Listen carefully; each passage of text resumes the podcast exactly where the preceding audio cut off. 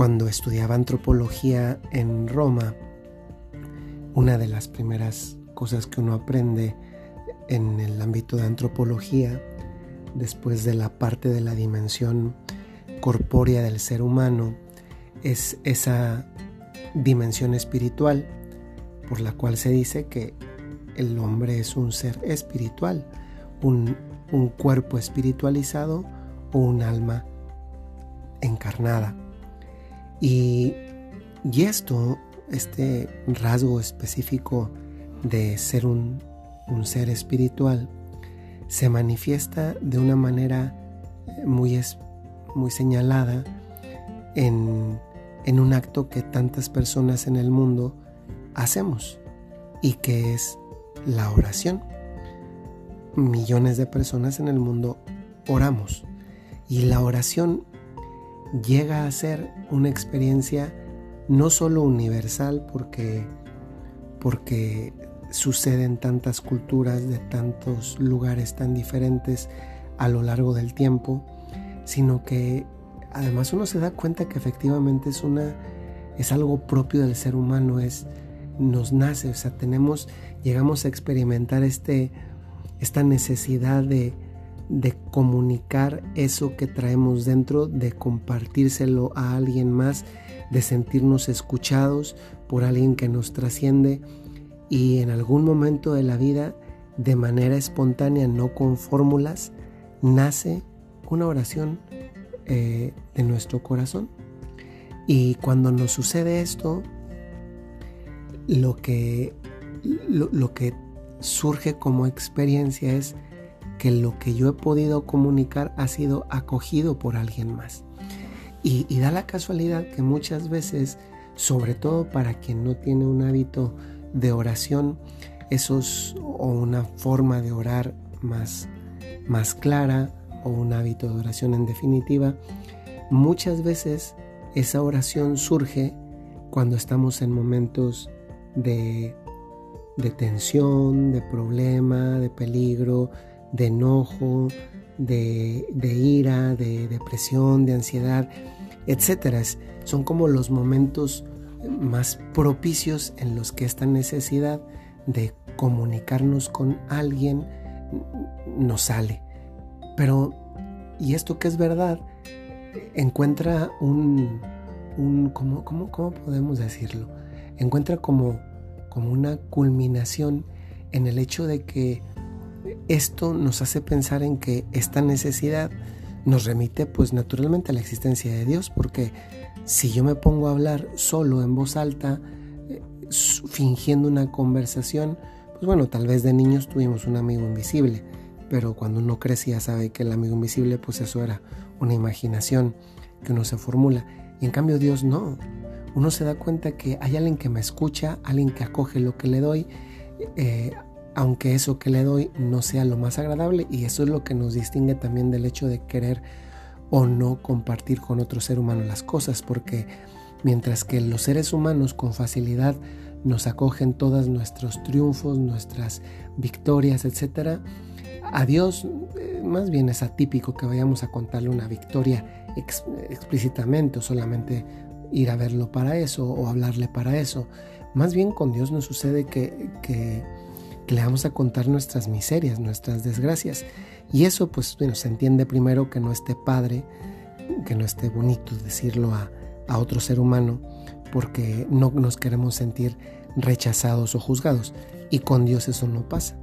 Y por eso la confianza, eh, un ámbito de confianza grandísimo y específico con Dios es precisamente la oración. Y esto nos lleva a la, a la frase de este día. Y, la voy a leer, no es una frase, tal vez podríamos decir es más como un pensamiento. Una vez le preguntaron a, a una persona, ¿qué ganas con orar? Era una persona que, que oraba mucho. Y él respondió, nada, no gano nada, pero déjame decirte lo que he perdido. He perdido avaricia, he, he perdido ira, he perdido ego, he perdido depresión, he perdido ansiedad. A veces la respuesta no está en la ganancia, sino en la pérdida. Y esto es algo que tal vez por irreflexión, las personas que tienen un hábito de oración no se dan cuenta. Eh, Dios trabaja en nosotros a veces no, no agregándonos cosas, sino quitándonos pesos.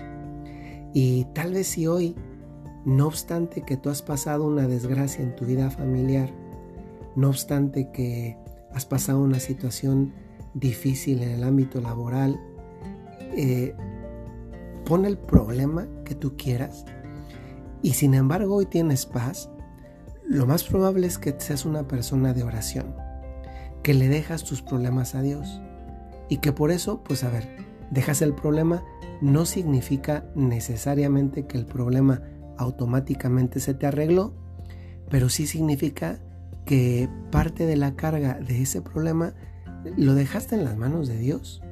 Y entonces la oración no se trata de ganar, la oración se trata de perder. Eh, debemos aprender a perder en la oración cuando nos ponemos junto a Dios, que además nos conviene. Casi siempre pensamos, y ese es un error, o identificamos exclusivamente que la oración es para ganar, para ganar esto que pido, para ganar esto otro, para ganar esto otro. Y tantas veces la lección tan sencilla es que la oración no se trata de ganar, se trata de perder. Perder todo eso que te hace ser menos feliz, que te imposibilita la felicidad. Y eso también es tremendamente maravilloso.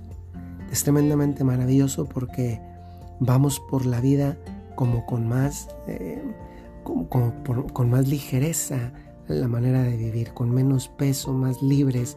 Y, y esto nos hace ver cómo en la oración tantas veces posiblemente no nos damos cuenta en el momento de lo que estamos perdiendo y sin embargo eh, poco a poco lo vamos perdiendo este, estos hábitos malos, estos vicios y, eso también nos anima a todos a perseverar en la oración los que la, la hacemos perseverar en la, oración como, como un método, una media, un medio de, de amar, pero de, también en el amor, perder, perder todo esto que nos imposibilita ser feliz.